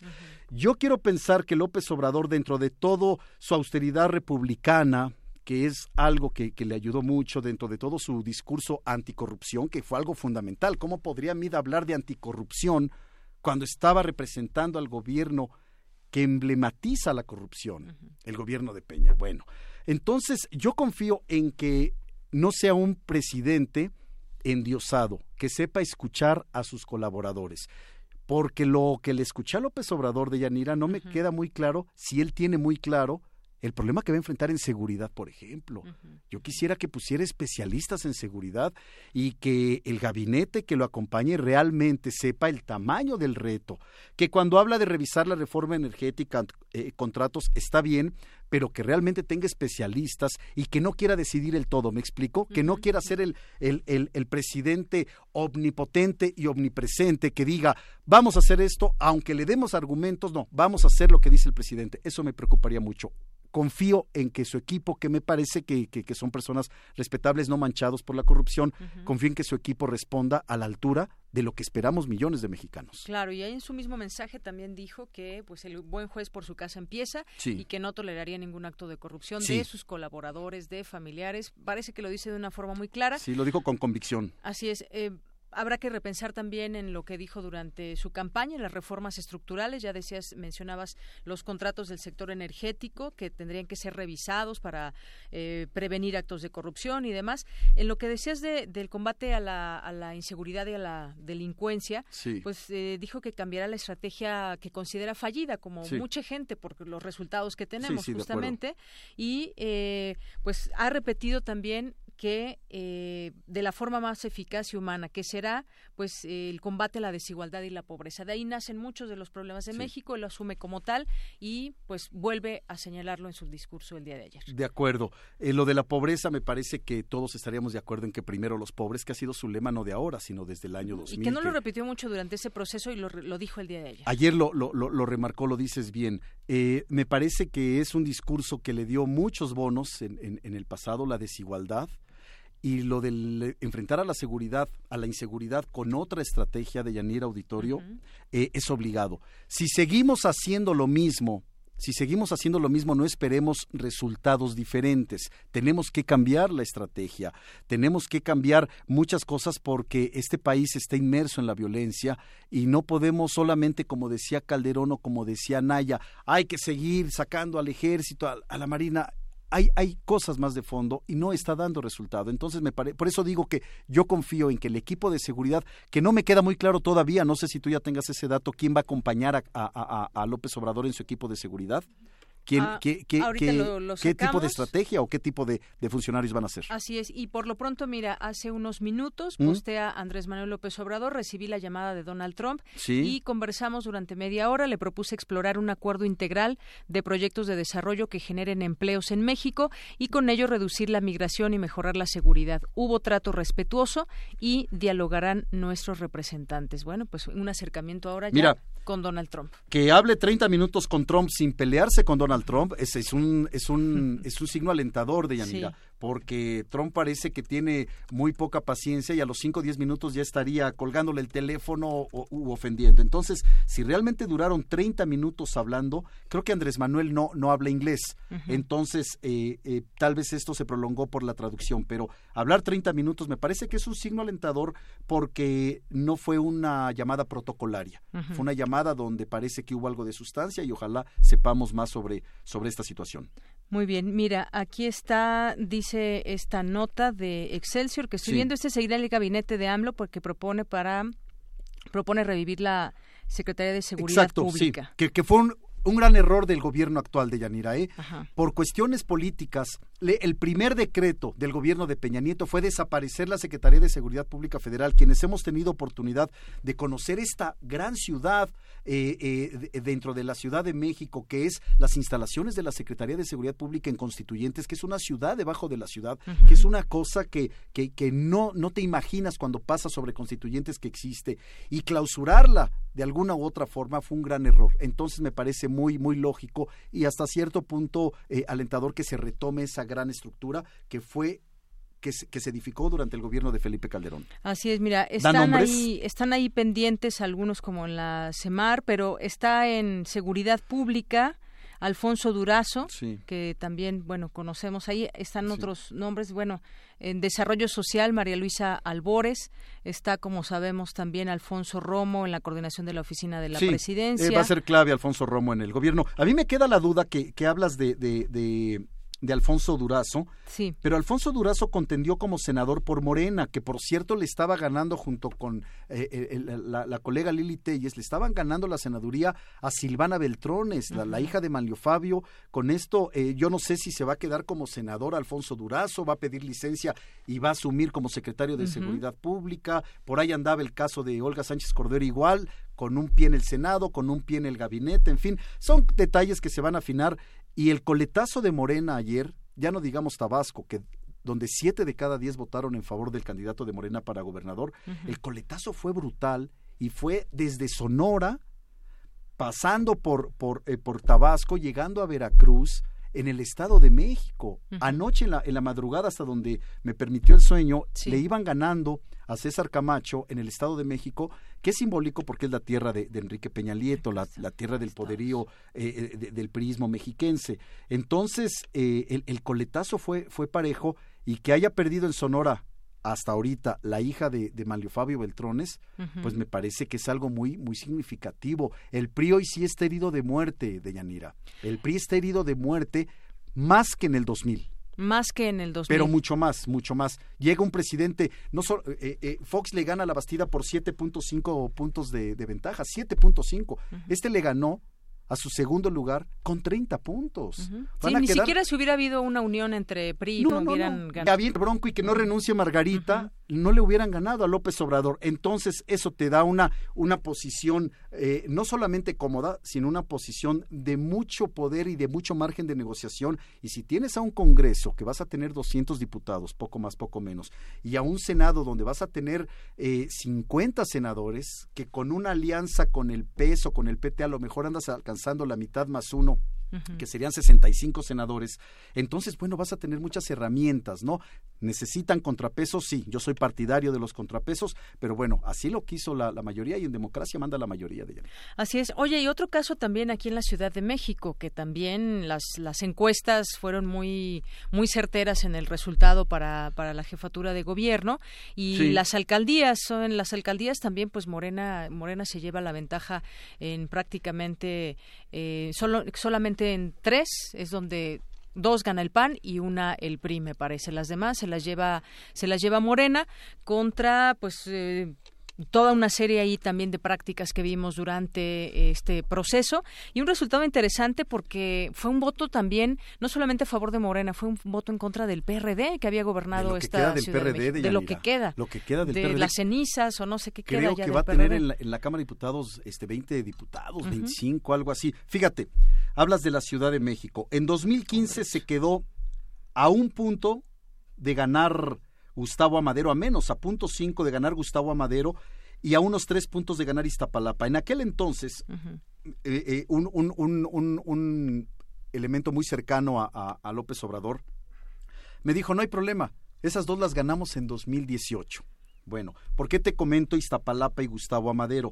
Porque si tú ganas como partido Iztapalapa y Gustavo Amadero, estás ganando de Yanira el 25% del electorado en la Ciudad de México. Por eso son importantes. Iztapalapa, que es eh, tal vez con mayor población que Costa Rica o que Nicaragua, no lo sé.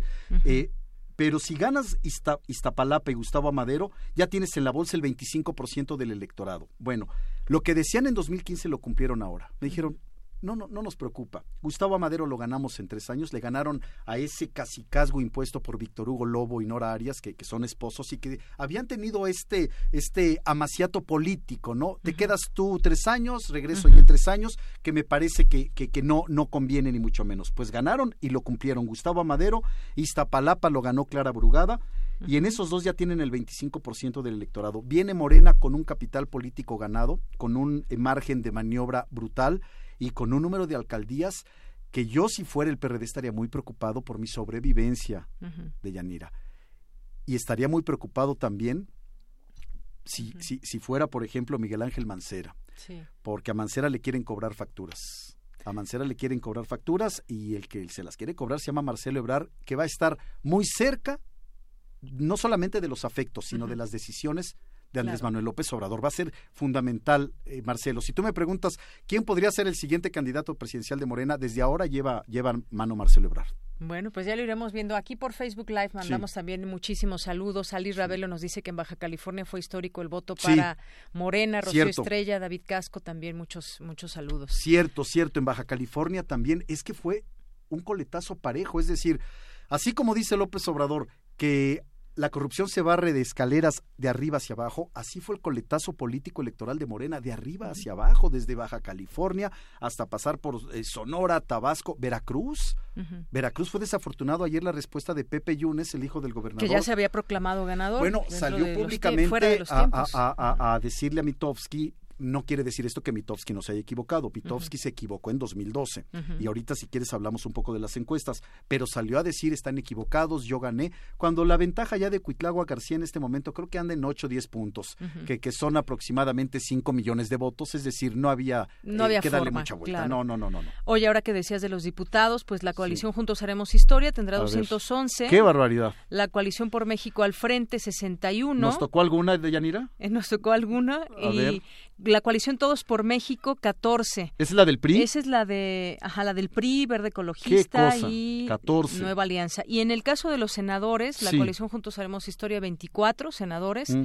eh, PAN, PRD, Movimiento Ciudadano 5, Movimiento Ciudadano 1, Morena bueno, ahí ya está el conteo desglosado. 24 desglosado, pues también los resultados ahí son bastante Sí, es, es mucho capital y eso te refleja el hartazgo, eso te refleja el, el, el, el punto de quiebre con este gobierno. Eh, yo le escribí en, mis columnas, en sin embargo, y, fui muy insistente en que era clave la postura de Yanira ayer de Peña Nieto. Era clave, era fundamental la postura de Peña Nieto. Peña Nieto tenía dos sopas nada más. Reconozco o no reconozco. No había más. Porque volvemos a lo mismo, el enorme margen de maniobra que tenía López Obrador, ese margen de maniobra de 25-30 puntos, a las 2 de la tarde en Los Pinos ya sabían que había ganado Andrés Manuel López Obrador. Bueno, ese margen de maniobra no le permitía al, PRI ni siquiera, ni siquiera pensar algún algoritmo ahí raro, algún conteo raro, no. Cuando la diferencia es uno, dos, tres puntos, tal vez pueda haber manera de, alterar algo, pero ya con 30 puntos no. Ayer Peña Nieto no tenía margen de maniobra. Yo escuché anoche a, a, y Aguilar Camín, que, que, reconozco que son dos, dos, dos eh, mentes, dos plumas brillantes, que decían, hay que reconocer a José Antonio Midi su talante democrático, le deja muy alto a la esfera a López Obrador. Mid no tenía de otra, de Yanira. Sí, no, no le alcanzaba pues, ¿qué para otra que cosa? dijera Mid? Vamos a pelear los resultados voto por voto, casilla por, pas- por casilla. No le alcanzaba a José Antonio Mid. Es decir, lo que salió, qué bueno, celebro que José Antonio Mid lo haya dicho, pero no tenía otra. No tenía otra más que salir a reconocer el triunfo de López Obrador. Y no se trata de ser eh, mezquino con, con Mid. Me parece una postura muy plausible, pero tampoco podemos engrandecer algo que realmente no tiene esa dimensión. Mid, qué bueno que reconoce, pero no tenía otro camino realmente más que reconocer una victoria brutal. Él como tercer lugar, 14 puntos, quedó más cerca del Bronco que de López Obrador.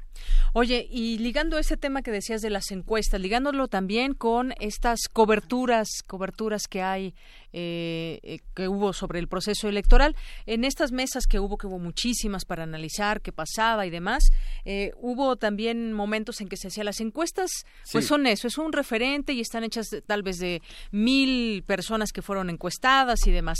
Sabemos que, pues, hay muchísimas encuestas, muchas de ellas no tienen ni siquiera la capacidad metodológica de, de hacer un buen trabajo.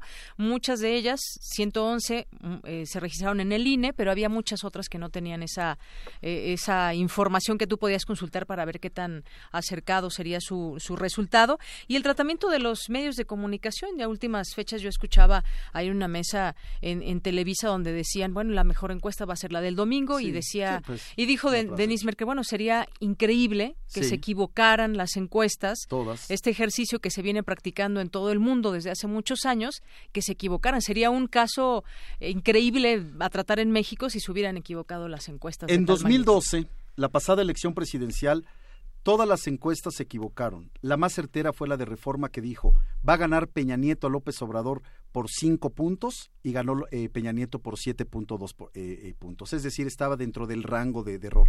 Pero, por ejemplo, hubo casos lamentables como Buendía y Laredo, que decía va a ganar Peña Nieto por 30 puntos.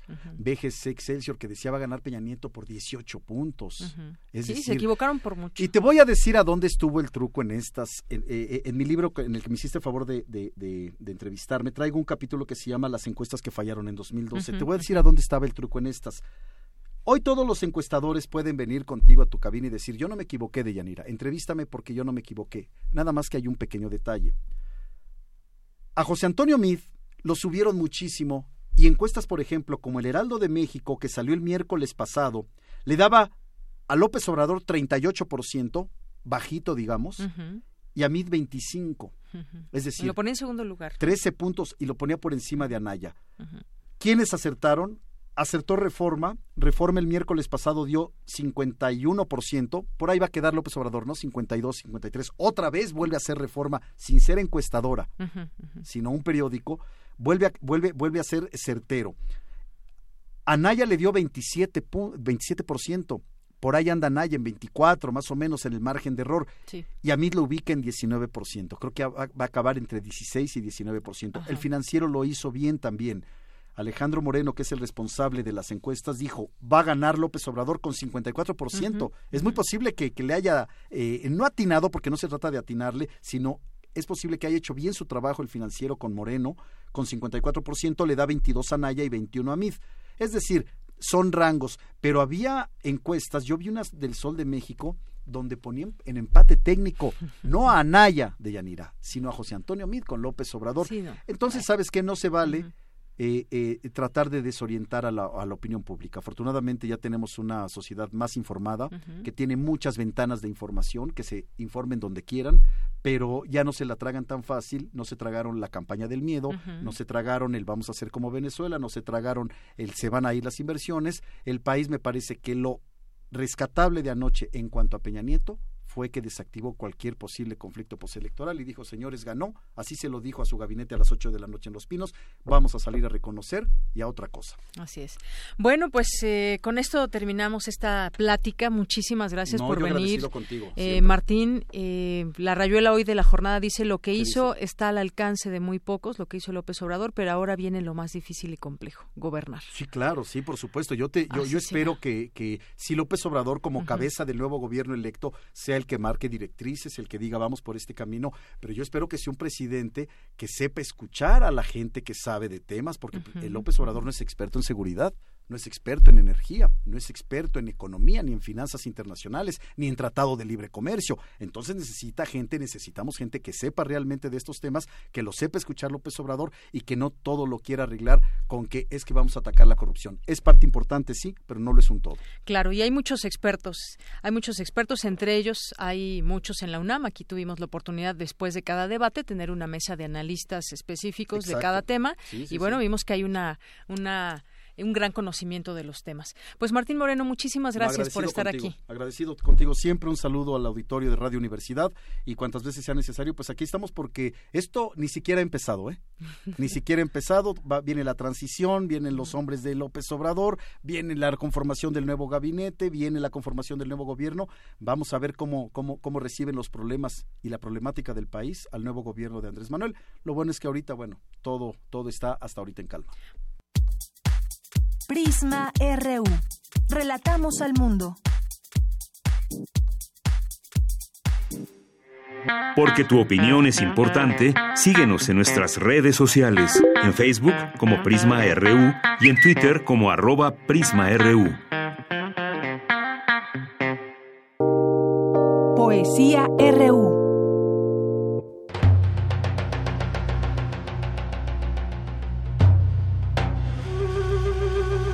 El quinto día de una huelga de hambre.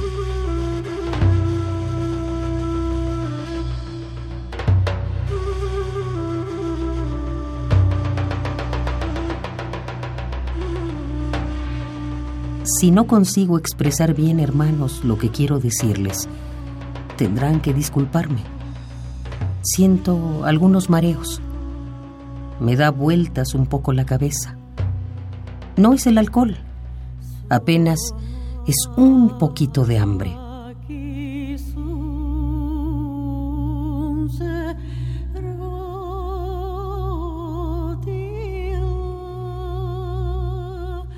Hermanos, los de Europa, los de Asia, los de América. Yo no estoy en prisión ni en huelga de hambre, no. Yo me he tendido en el césped esta noche de mayo y los ojos de ustedes me miran de muy cerca lucientes como estrellas, en tanto que sus manos, las manos de ustedes, son una sola mano todas ellas, estrechando fuertemente la mía. La estrechan así como yo estrechaba la de mi madre, como yo estrechaba la mano de mi amada, o como estrecho la mano de mi vida.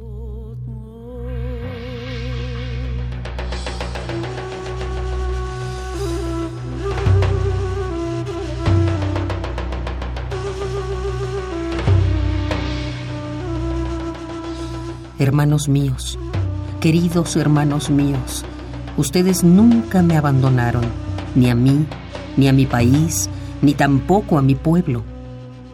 Del mismo modo que yo los quiero a ustedes, ustedes quieren a los míos, lo sé. Gracias, hermanos, gracias.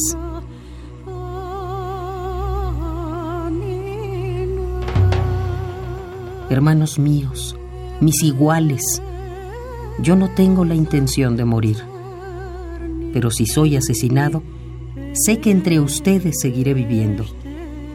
Yo estaré en los poemas de Aragón, en su verso que canta la dicha del futuro.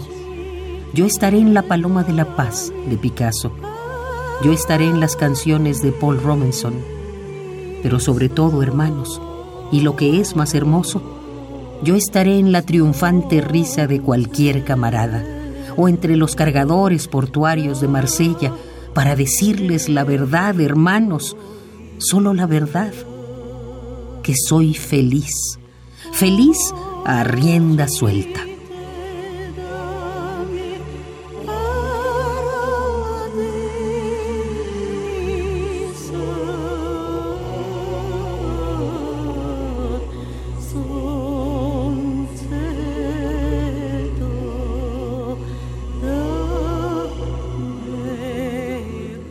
Quinto día de una huelga de hambre. Nassim Hikmet.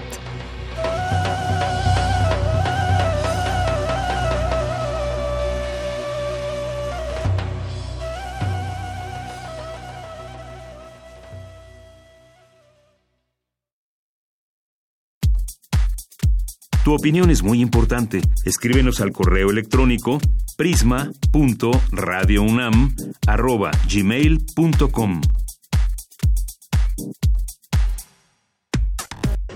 Prisma RU. Relatamos al mundo. Me da muchísimo gusto recibir aquí en este espacio de Prisma RU de Radio UNAM al doctor Alejandro García Rodríguez, biomagnetista médico y es especialista en medicina hiperbárica. Doctor, bienvenido a este espacio. Muy buenas tardes. Muy buenas tardes, muchas gracias. Doctor, yo quisiera que empecemos eh, esta plática, eh, que usted nos explique qué significa esto de la medicina hiperbárica, porque vemos que pues está quizás eh, haciéndose más visible, desde cuándo se usa en México que nos dé un poco el contexto sobre la medicina hiperbárica. Podemos empezar con que la medicina hiperbárica es un medicamento que no es para llevar, es decir, es para tomar sencillo. ¿Por qué?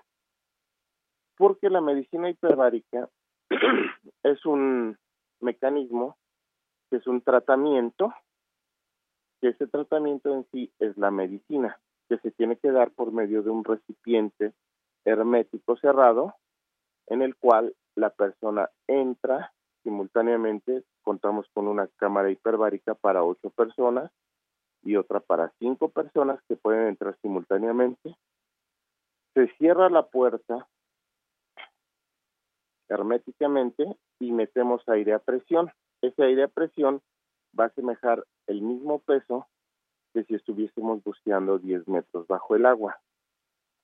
De esta forma, logramos que por una mascarilla, al respirar de forma natural, ese, eh, respiremos oxígeno al 100% y ese oxígeno se sature un mil por ciento más de lo normal en todos nuestros fluidos corporales.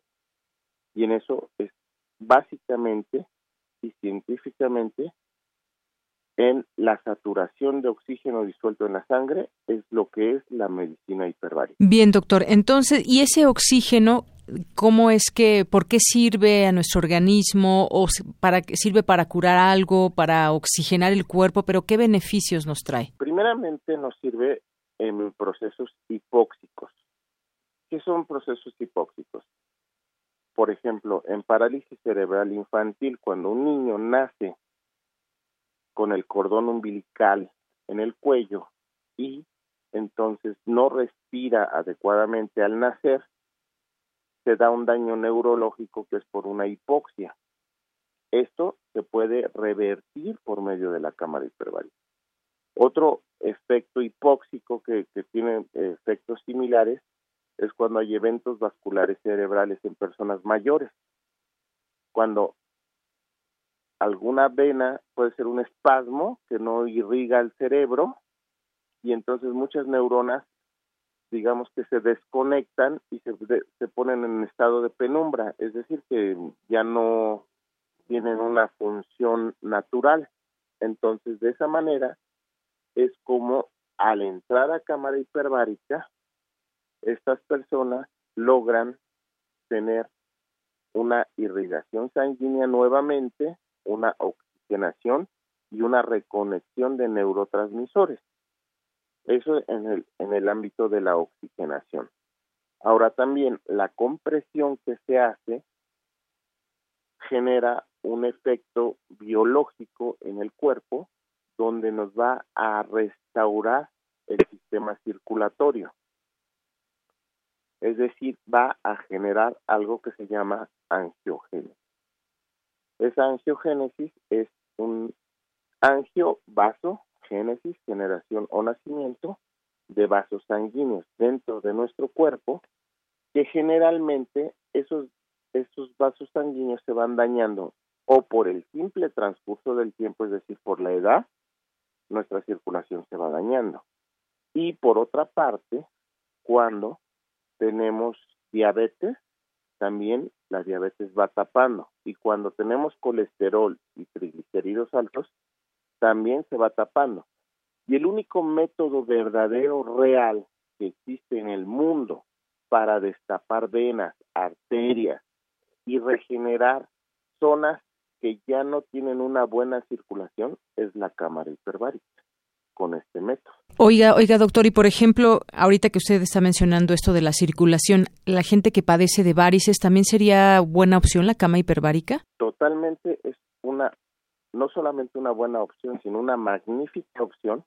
Por ejemplo, las personas, esto, por ejemplo, en el ámbito estético, las personas que empiezan a tener sus varices, que son jóvenes y que se les hacen las pelitas de araña, como les llaman.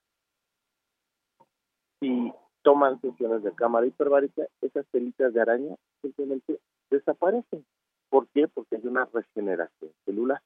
Ahora, cuando ya hay procesos de varices más avanzados, que ya están así todas como boludas, eh, eh, tortuosas, que duelen y que ya no son tan funcionales, generalmente lo que hacen es sacarlas o las inyectan con un ácido las queman, pero es como retirarle a la ciudad el periférico y el circuito interior y entonces solamente quedan las callecitas para la circulación.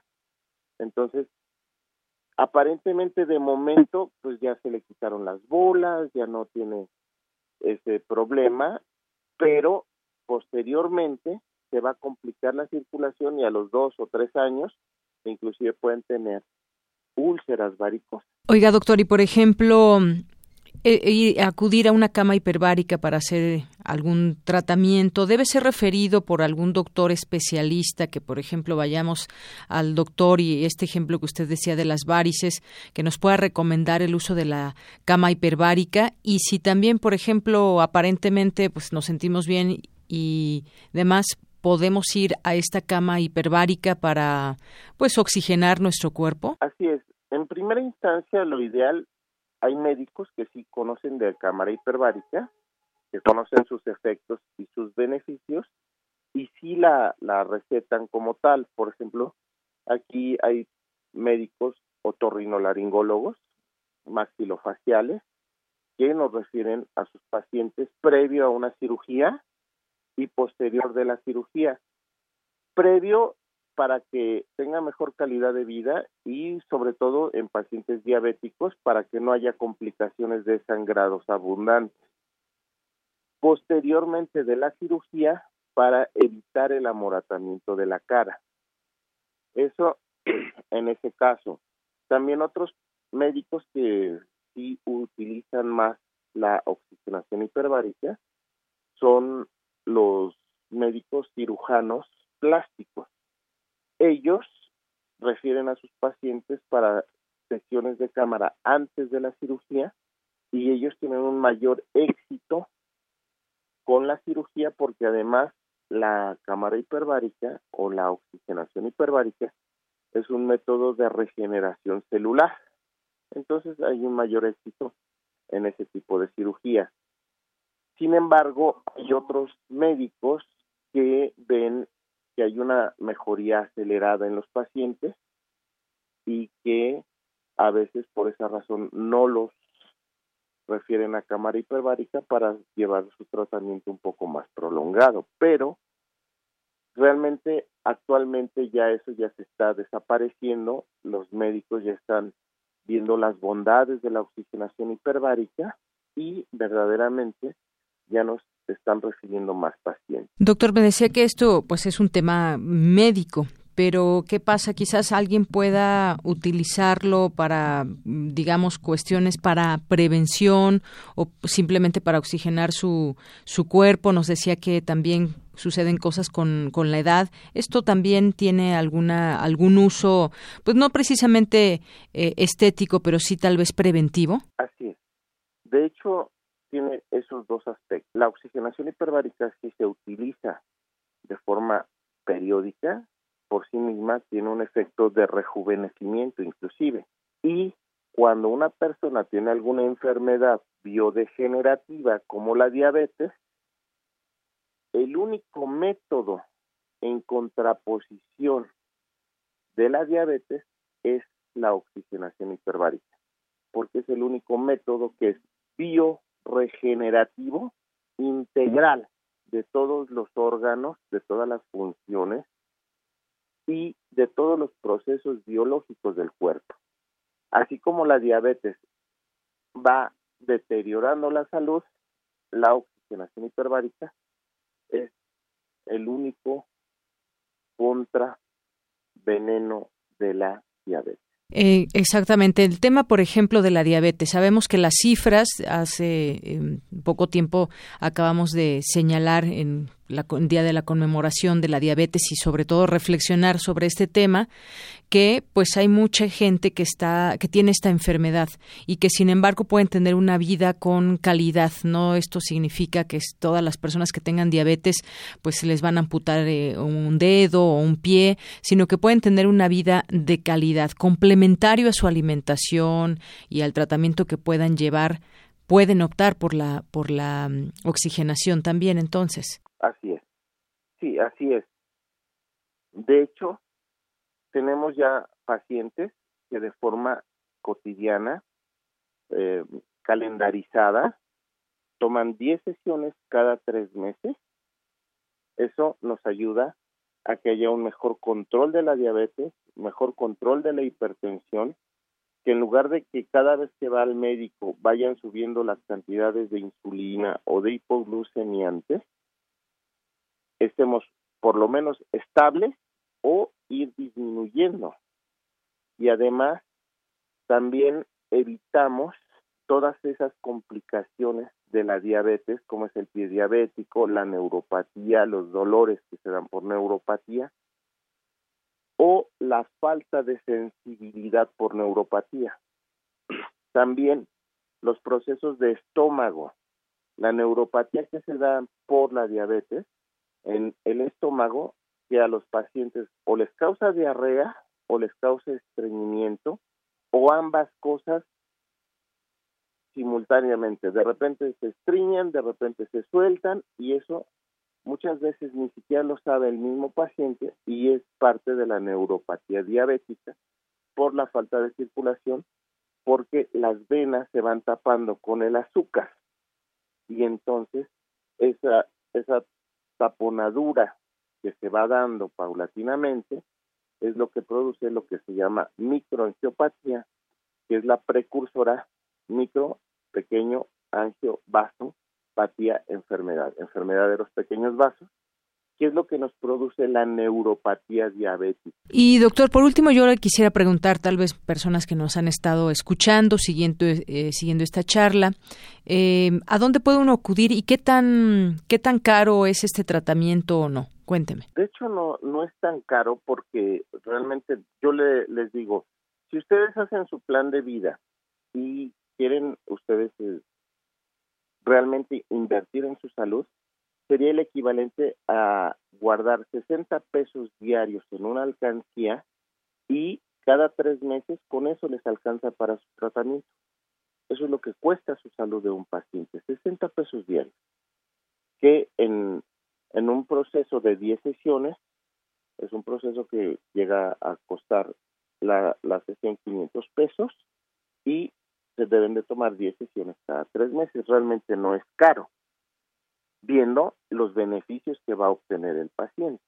Porque de otra manera eh, hay medicamentos que llegan a tomar hipertensivos muy caros o hipoglucemiantes muy caros. La insulina por sí misma pues realmente es, es, es cara y el poder evitar que tomemos tanto medicamento realmente eso baja el costo de los medicamentos y mejora la calidad de vida. Entonces realmente no es tan caro. Así es. Bueno, pues eh, yo le quiero agradecer mucho, eh, doctor. También no sé si nos eh, nos deja algún teléfono, algún lugar que nos refiera por si alguien está interesado. Doy un teléfono, les doy un teléfono personal para que yo los atienda personalmente de primera instancia, que es el 55 72 34 80 07. Repito, 55 72 34 80 07 y yo personalmente los podré atender. Muy bien, doctor, pues le agradezco mucho estos minutos aquí en Radio NAM. Muchas gracias. Gracias. Hasta luego fue el doctor Alejandro García Rodríguez, biomagnetista médico, especialista en medicina hiperbárica. Relatamos al mundo. Relatamos al mundo. Esto fue Prisma RU. Le agradecemos su atención durante este día, durante esa transmisión, para llevarle hasta usted la información de todo el equipo que formamos parte de Prisma RU. Gracias por estar con nosotros. Lo esperamos como siempre de lunes a viernes a la una de la tarde aquí en Prisma RU 96.1 de FM por Radio UNAM. Relatamos al mundo.